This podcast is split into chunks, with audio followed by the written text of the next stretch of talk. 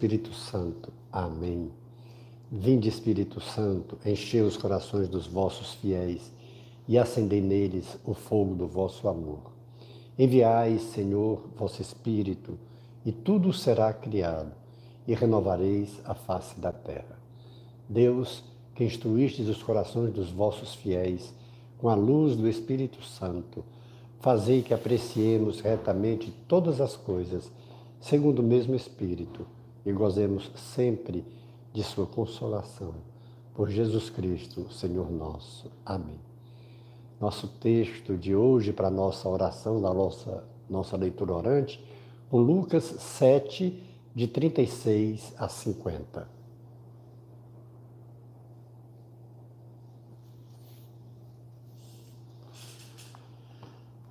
Jesus foi convidado por um fariseu para a sua casa se fazer uma refeição. Jesus entrou, pois, na casa do fariseu e reclinou-se à mesa. Apareceu então uma mulher da cidade, uma pecadora. Sabendo que ele estava à mesa na casa do fariseu, trouxe um frasco de alabastro com perfume e, ficando por detrás, aos pés de Jesus, chorava e com as lágrimas começou a banhar-lhe os pés, a enxugá-los com os cabelos, a cobri-los de beijos e a ungí-los com o perfume. Vendo isso, o fariseu que o havia enviado, convidado, pôs-se a refletir. Se este homem fosse profeta, saberia bem quem é a mulher que o toca, porque é uma pecadora. Jesus, porém, tomando a palavra, disse-lhe: Simão, tenho uma coisa a dizer-te. Fala, mestre, respondeu ele. Um credor tinha dois devedores. Um lhe devia quinhentos denários e o outro cinquenta. Como não tivessem com que pagar, perdoou a ambos. Qual dos dois o amará mais? Simão respondeu: Suponho que aquele ao qual mais perdoou. Jesus disse: Julgaste bem.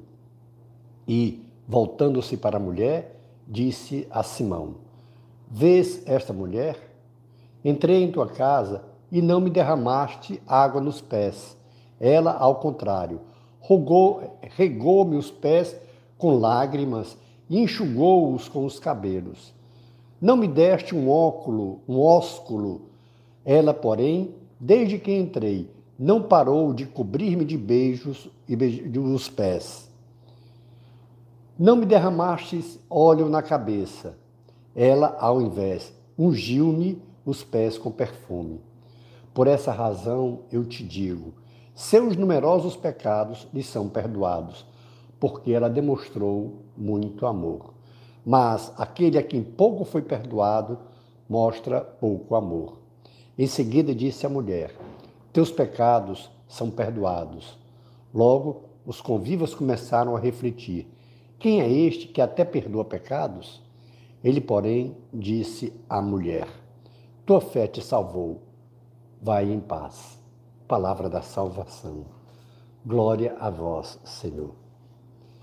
Esse primeiro momento da compreensão nossa do, desse texto, que é o primeiro passo, nós precisamos ver primeiro um fariseu. E a gente sabe que muitos dos fariseus, eles aparentavam uma coisa e não eram, e tinham alguns interesses, às vezes até usavam como astúcias para pegar Jesus em, em alguma situação que pudesse incriminá-lo. E por isso que Jesus muitas vezes chama de hipócritas. E hoje aqui nós vemos essa situação.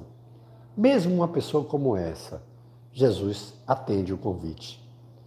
E já está fazendo um ensino a todos aqueles que o seguem, que não rejeitem o convite de ninguém para apresentar Jesus. Se chama, ele vai. Se aceita ou não é outro problema. E na realidade a gente vê em seguida como aquele homem, ele rejeita a ação de Jesus. Em primeiro lugar, pelo fato de uma mulher estar do lado de Jesus vir ficar aos pés de Jesus. Só o fato de ser mulher, para aquela cultura, já era rejeitada. Para nós termos ideia, ainda hoje, em Jerusalém, lá no Muro das Lamentações, tem um local em que as mulheres rezam e os homens são separados. Tem um local é, destinado ao estudo da palavra em que só os homens têm acesso, as mulheres não.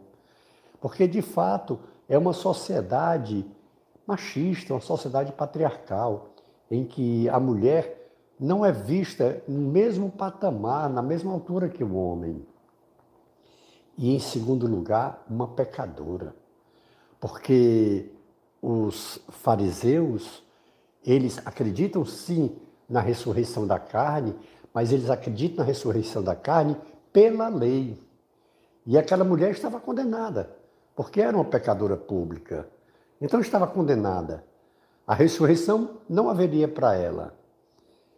E ele convida Jesus, sem saber exatamente ainda quem Jesus é, pensa ser um profeta, porque escuta e vê os prodígios e a pregação de Jesus, os milagres que Jesus faz, por isso que o convida na sua casa. Talvez até com uma, uma dose de interesse para que pensem que ele está seguindo a Jesus, que ele está do lado de Jesus para fazer média. E na realidade, quando no seu interior ele diz, não, esse não é profeta, porque se fosse, saberia quem é essa mulher. E Jesus, que penetra no coração de todos, sabe do pensamento de todos, sabia disso e faz essa citação para mostrar que, de fato, ele é Deus. Porque no final, ele não só aceita aquela grande pecadora, pecadora pública, reconhecida por todos, a ficar aos seus pés, a banhar os seus pés com suas lágrimas, a enxugar os seus pés com seus cabelos e depois ungí-lo com o perfume. E quando Jesus diz para ela: Os teus pecados estão perdoados, então aquilo é demais para aqueles fariseus e para as pessoas que estavam com ele, para os seus convidados, porque eles sabiam que só uma pessoa podia perdoar pecado: Deus. Aqui, Jesus, ao estar dizendo os teus pecados estão, são perdoados, porque ela muito amou, Jesus está dizendo que é Deus. Ele está se declarando não só profeta, muito mais do que isso, ele não é profeta, ele é o próprio Cristo ele é o Messias, é o ungido, é Deus. Vamos trazer para nós, atualizando esse texto. E aqui uma coisa linda que a gente aprende com essa mulher hoje para nós. Nós, muitas vezes, quando erramos, quando pecamos, quando cometemos algum delito, algum erro, quando cometemos algum pecado, nós temos a tendência de ser como Adão e Eva. Sim, Adão e Eva, que lá no paraíso, naquela condição paradisíaca, que diariamente Deus vinha para passear com eles, para estar com eles, e eles estavam dia a dia com Deus. No dia que eles pecaram, se esconderam de Deus. Assim, às vezes, nós temos a ação de Adão e Eva.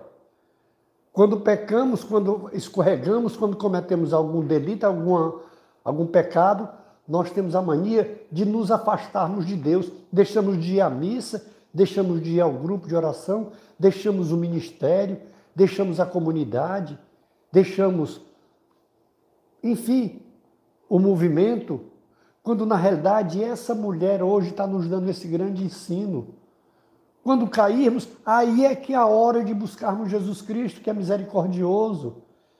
Quando cometemos algum pecado, algum delito, quando fizermos, seja o que for, essa mulher, no segundo pensamento dos seus conterrâneos e dos líderes religiosos, ela era rejeitada. Ela deveria estar longe deles, porque era pecadora.